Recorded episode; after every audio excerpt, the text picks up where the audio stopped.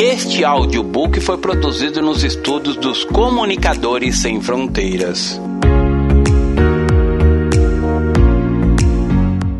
Pergunte ao Espírito Santo o que isto quer dizer. Autor Pastor Márcio Valadão, uma publicação da Igreja Batista da Lagoinha, primeira edição, junho de 2013. O que quer isto dizer? Muitas são as dúvidas concernentes à palavra de Deus. O que quer isto dizer? É a pergunta que não cala para muitos. Obviamente, não temos todas as respostas e jamais teremos.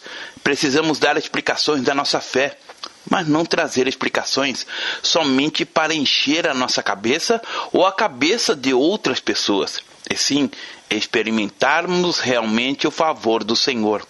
Nossa fé não é simplesmente um conjunto de doutrinas ou expressões legalistas. Nossa fé é o nosso relacionamento com Deus, é a nossa intimidade com Ele. Vamos falar um pouco sobre isso nesta mensagem. E a minha oração é para que você seja abençoado por meio desta audição. Em Atos, capítulo 2, versos 1 a 13, está escrito assim: E Cumprindo-se o dia de Pentecostes, estavam todos concordantemente no mesmo lugar, e de repente veio do céu um som, como de um vento veemente e impetuoso, e encheu toda a casa em que estavam assentados. E foram vistas por eles línguas repartidas, como de fogo, as quais pousaram sobre cada um deles, e todos foram cheios do Espírito Santo, e começaram a falar noutras línguas, conforme o Espírito Santo lhes concedia que falassem. E em Jerusalém estavam habitando judeus, homens religiosos de todas as nações que estão debaixo do céu. E, quando aquele som ocorreu, ajuntou-se uma multidão e estava confusa, porque cada um os ouvia falar na sua própria língua.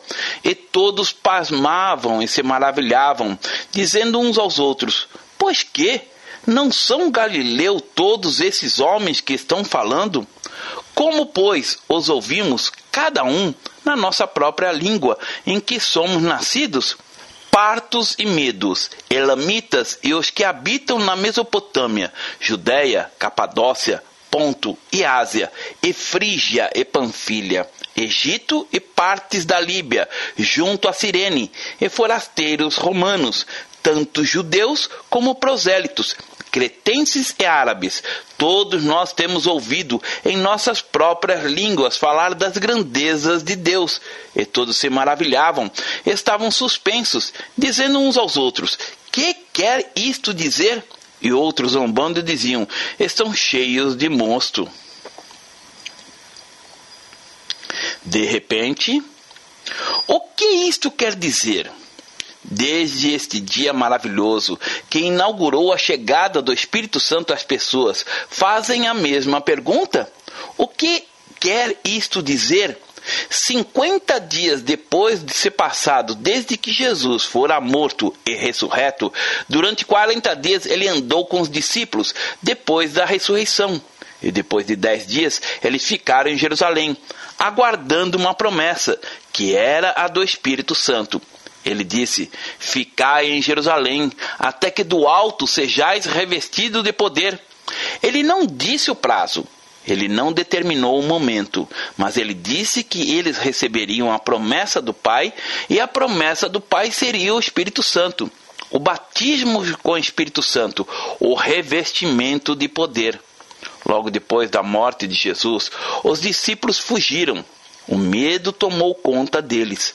Naqueles últimos dez dias, eles ficaram em Jerusalém, num alto lugar, as portas trancadas. Era um grupo de 120, aguardando a promessa. É hoje, vai ser hoje, vai chegar. Mas diz o texto que, de repente, eu gosto dessa expressão na Bíblia, de repente. Sempre há um de repente na nossa vida, na nossa história. Você se lembra como de repente olhou para aquela moça e de repente o seu coração ficou caidinho por ela? Você, moça, se lembra quando de repente olhou para o rapaz e disse: É ele? Ou seja, sempre existe um de repente, mas esse de repente do texto bíblico que acabamos de ler foi diferente. Quando a promessa se transformou em realidade, o Espírito Santo veio como que um vento impetuoso. As portas fechadas, as janelas trancadas não puderam impedir, porque o Espírito Santo atravessa paredes. O Espírito Santo quebra as cadeias e, de repente, o Espírito Santo veio como um vento impetuoso e línguas como que de fogo vieram e crepitaram sobre a cabeça de cada um deles. E aqueles 120 que estavam reunidos ali, de repente, começaram a falar em outras línguas. Eles não sabiam o que estavam falando, mas de repente começaram a falar. E falavam tão alto que as pessoas começaram a ouvir o que estava acontecendo. Pessoas de muitas nações estavam em Jerusalém, tantos idiomas diferentes. Havia muitos incultos, galileus, que não sabiam pronunciar muito bem as palavras. Mas todas as pessoas, independente de quem eram, ficavam abismadas em ouvir e falar das grandezas de Deus. E a pergunta que fizeram foi: O que quer isto dizer? Hoje, a pergunta que temos que fazer é: O que isto tem que pertinente com a minha vida? Como isso toca a minha caminhada? Por que isto é importante? O que quer isto dizer? A primeira resposta que encontramos aqui é uma nova língua, Lemos no verso 2 e 3 de Atos. E de repente veio do céu um som, como de um vento veemente e impetuoso. Encheu toda a casa em que estavam assentados. E foram vistas por eles línguas repartidas, como que de fogo, as quais pousaram sobre cada um deles. Tão interessante! A boca, que é a língua, fala do que está cheio o nosso coração. Ninguém pode conhecer o coração de outra pessoa, a não ser pelo modo de ela falar. O que quer isto dizer? É uma nova língua, é um novo linguajar também. Ou seja, a pessoa que recebeu a Jesus Cristo como Senhor de sua vida teve a vida transformada, inclusive aquilo que saía da sua boca. Antes falavam tantas palavras inconvenientes, tanta reclamação, tanta bobagem, mas, de repente, fale das grandezas de Deus. Agora veja o que está escrito no versículo 11 de Atos. Cretenses e árabes, todos nós temos ouvido em nossas próprias línguas falar das grandezas de Deus. O que quer isto dizer? Quando a pessoa recebe a Jesus Cristo, recebe também o Espírito do Senhor, passa a ter capacidade de falar das grandezas de Deus. Muita gente sabe falar de muitos assuntos, como política, futebol, economia, tudo isso é válido importante, mas o bom mesmo é abrir a boca para proclamar as grandezas de Deus, falar daquilo que somente Ele pode fazer na vida de alguém.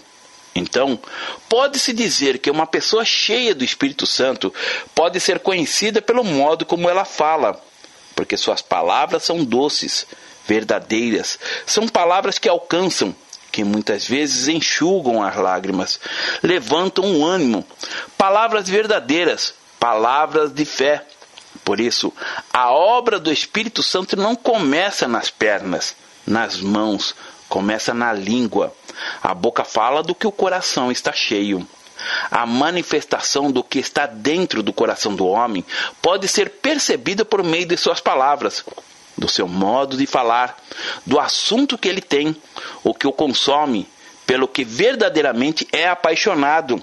É como conversar com um casal de noivos à véspera do casamento. Eles só falam desse acontecimento. Todo assunto desemboca nos preparativos do casamento. E assim acontece com todo aquele que está cheio do Espírito do Senhor.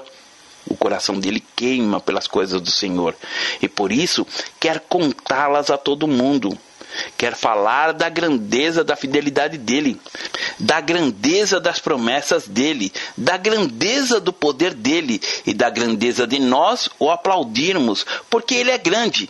Grande é o Senhor.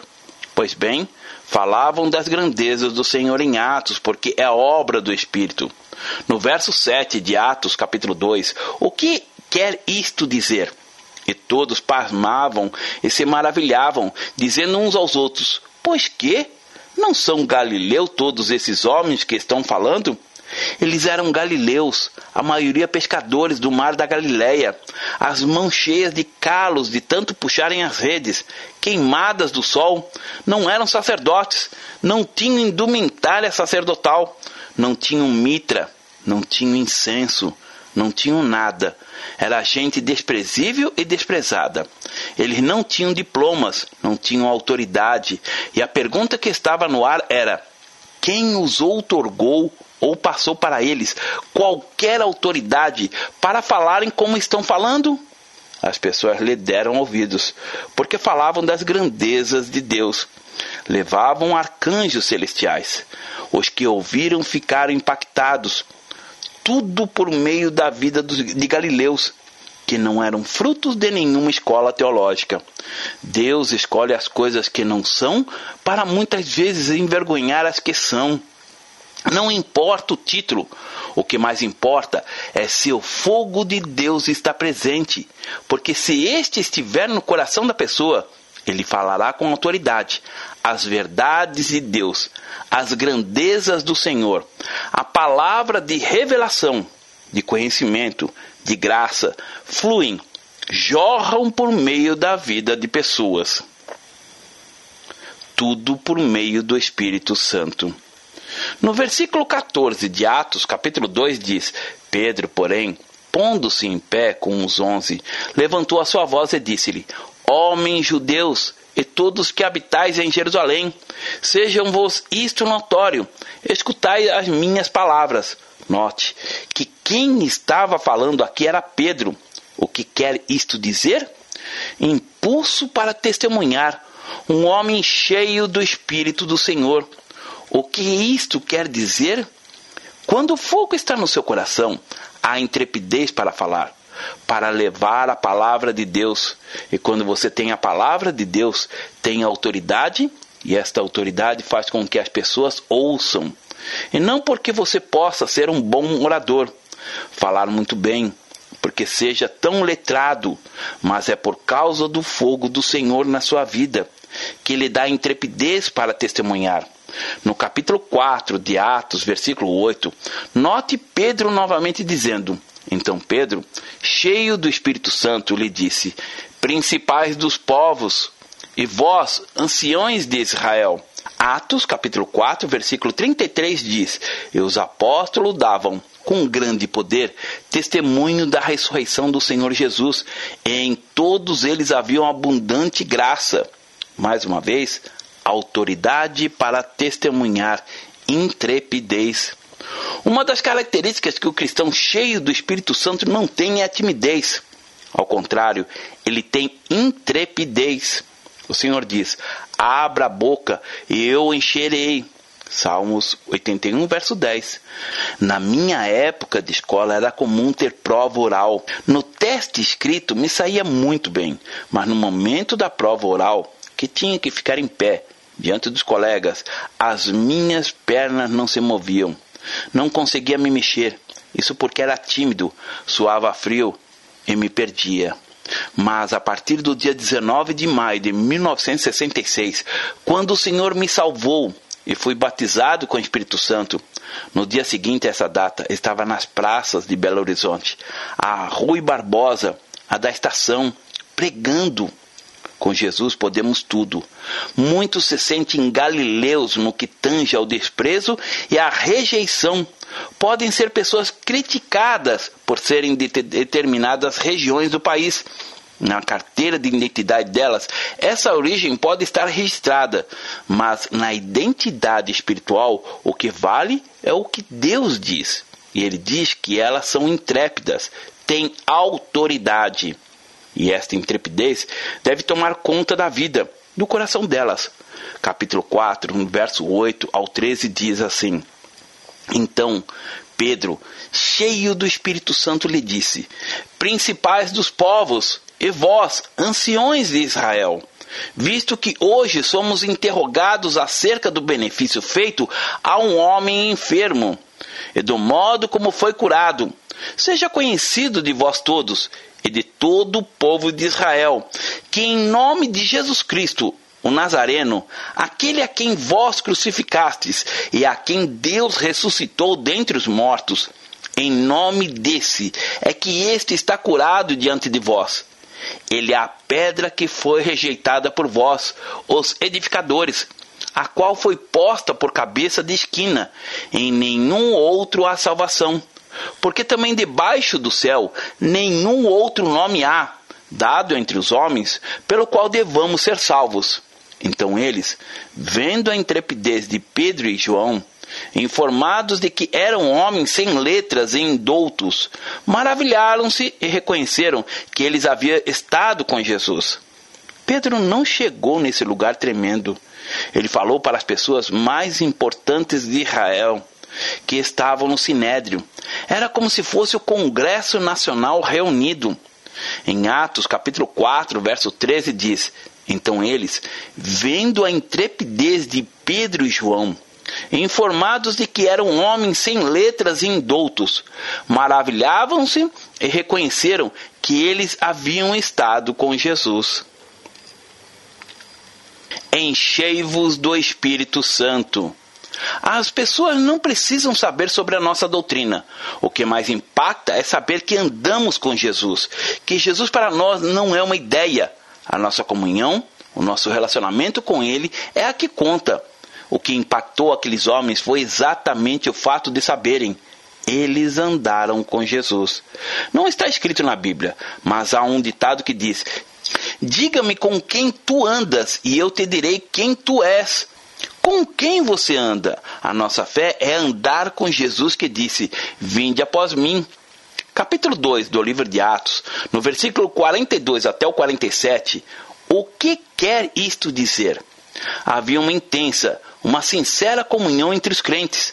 Havia temor, comunhão, havia amor entre os irmãos. Veja como viviam. Diz assim: e perseveravam na doutrina dos apóstolos, e na comunhão, e no partir do pão, e nas orações. E em toda a alma havia temor, e muitas maravilhas e sinais se faziam pelos apóstolos.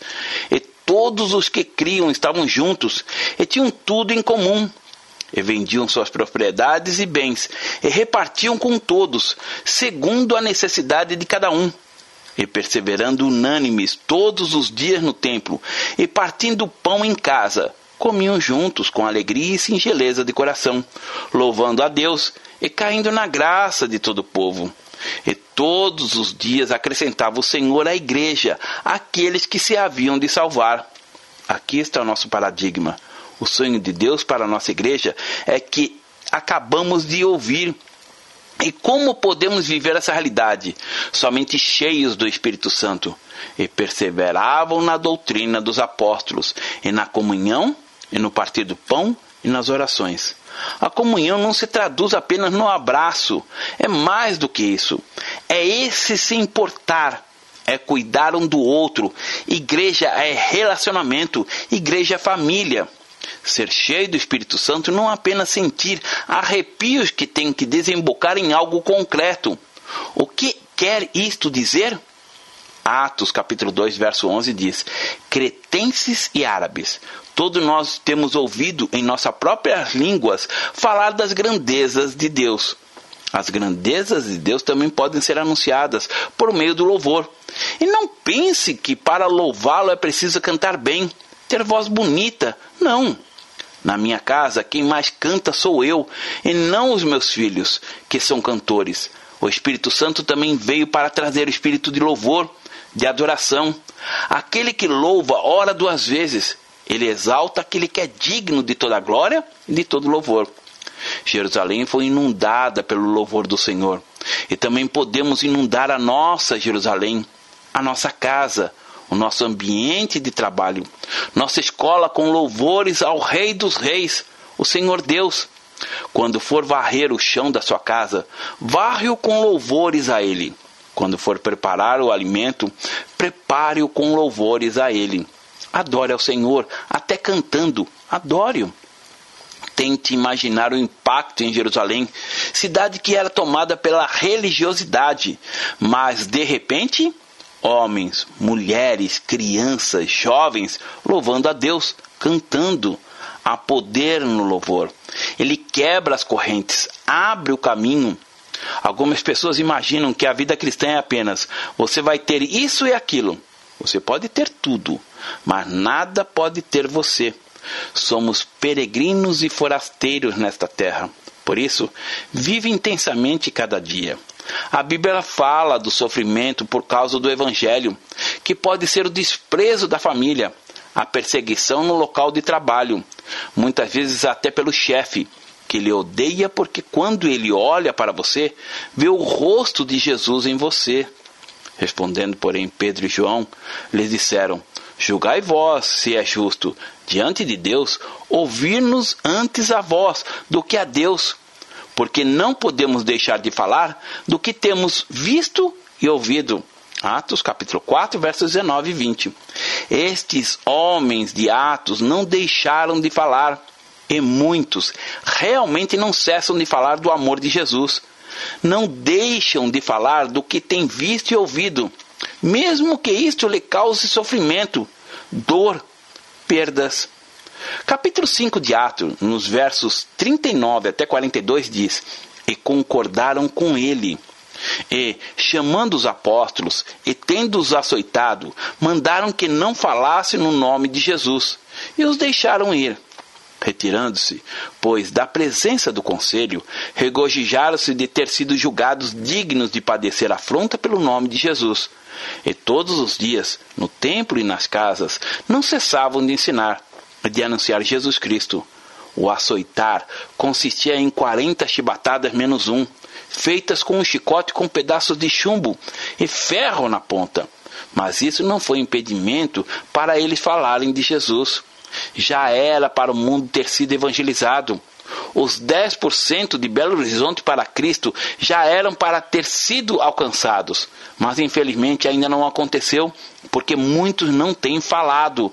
Não há paixão isso porque muitos de nós desejamos um evangelho soft, tão macio, tão fofinho, tão gostosinho, não é assim? Se houver o menor sinal de sofrimento, a pessoa desiste, cai fora. Tá difícil demais para mim. Na minha vida não há vitórias, apenas sofrimento. Deus se esqueceu de mim, não acredito mais, não confio mais. Minha fé está abalada. Francamente, aquele que pensa tudo isso não entendeu nada do Evangelho do Senhor Jesus Cristo. O primeiro a sofrer muito, demasiadamente, incomparavelmente maior a tudo que podemos vir a sofrer, sem nada ter feito, sem merecimento algum, somente por amor. Paulo disse: Não tenho a vida preciosa para mim mesmo, contanto que cumpra com alegria o ministério que recebi do Senhor Jesus, para dar testemunho do Evangelho da graça de Deus.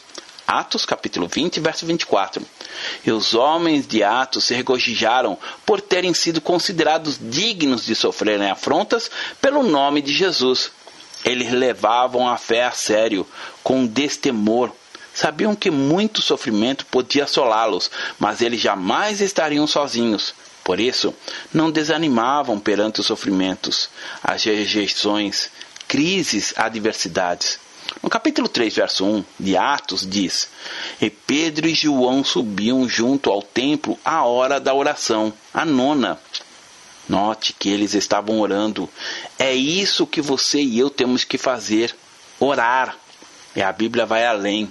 Ela diz que para orarmos sem cessar. 1 Tessalonicenses capítulo 5, verso 17.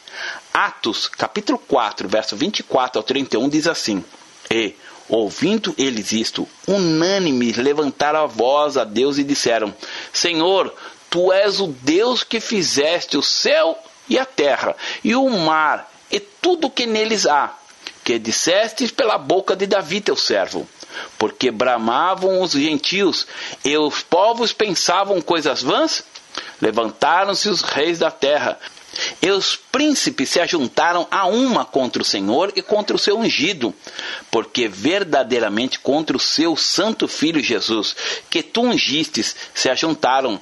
não só Herodes, mas Pôncio Pilatos, com os gentios e os povos de Israel, para fazerem tudo o que a tua mão e o teu conselho tinham anteriormente determinado que se havia de fazer. Agora, pois, ó Senhor, olha para as suas ameaças e concede aos seus servos que falem com toda ousadia a tua palavra, enquanto estendes a tua mão para curar e para que se façam sinais e prodígios pelo nome do teu santo filho Jesus.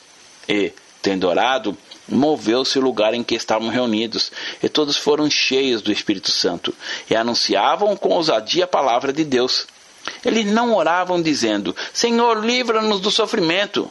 Mas eles oraram: Senhor, a despeito do sofrimento, dá-nos força para continuar a testemunhar, dá-nos força para continuar a viver.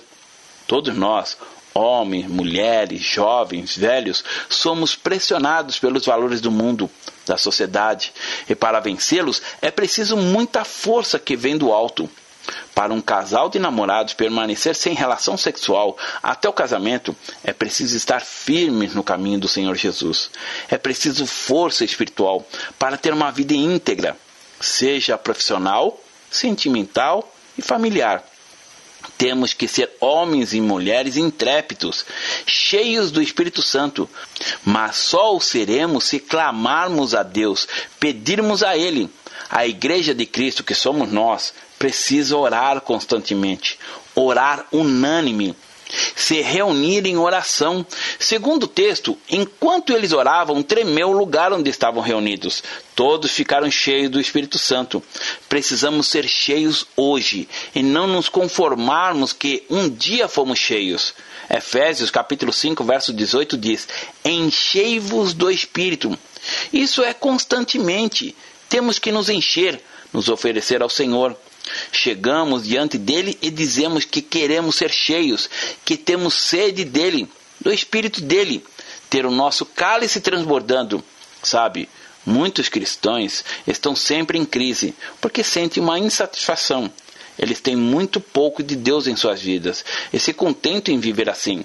A Bíblia diz que Deus não dá o espírito dele por medida. Quem dá a medida somos nós. Se você oferecer para ele uma caneca de café pequenina, é a sua medida. Se você oferecer uma caneca maior, é a medida. Se você oferecer para ele uma lata de 20 litros, é a medida. Se você oferecer um tanque de gasolina de caminhão para ele, é a medida. Se oferecer a Lagoa da Pampulha, em Belo Horizonte, Minas Gerais, é a medida. Qual será a medida de ser cheio do Espírito Santo na sua vida? É a que você determinar.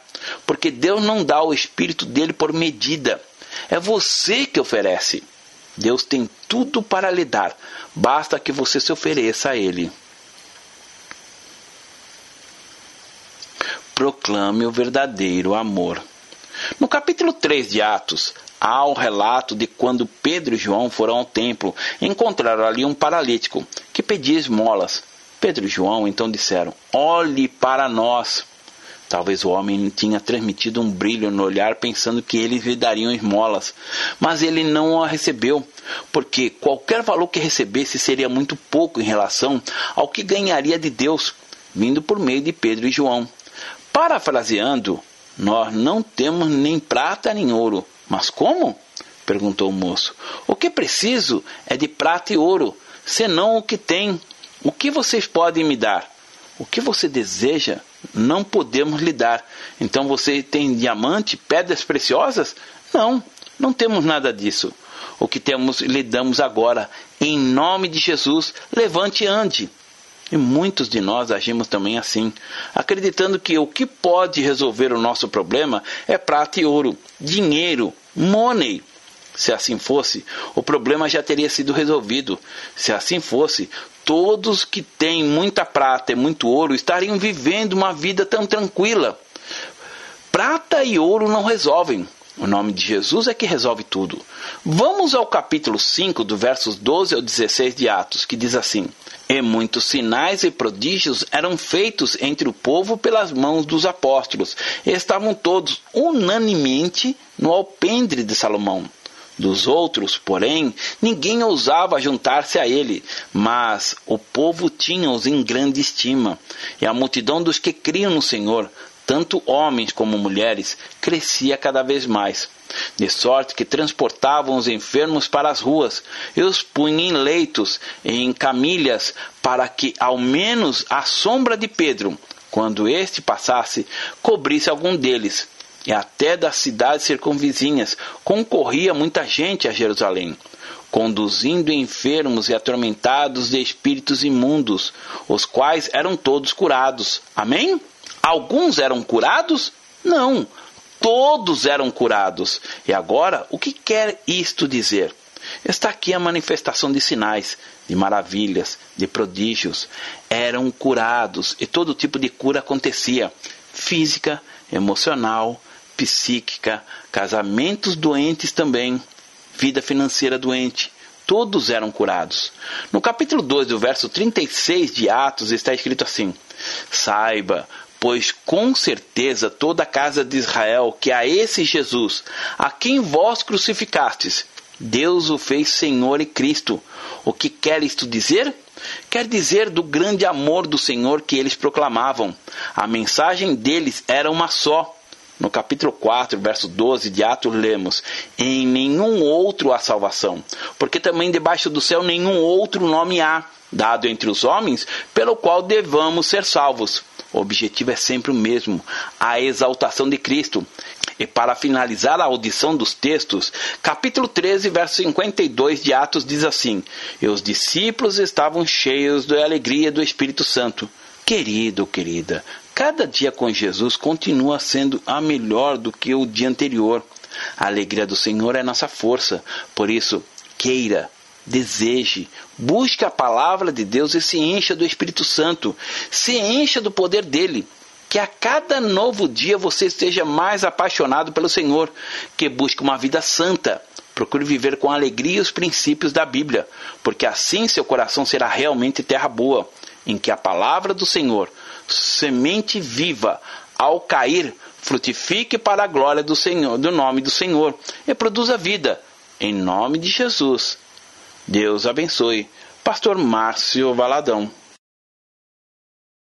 Jesus te ama e quer você.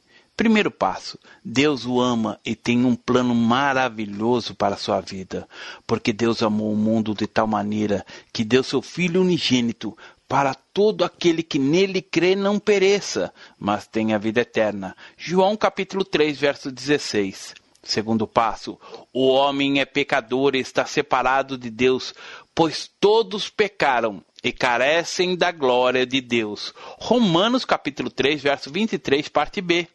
Terceiro passo: Jesus é a resposta de Deus para o conflito do homem.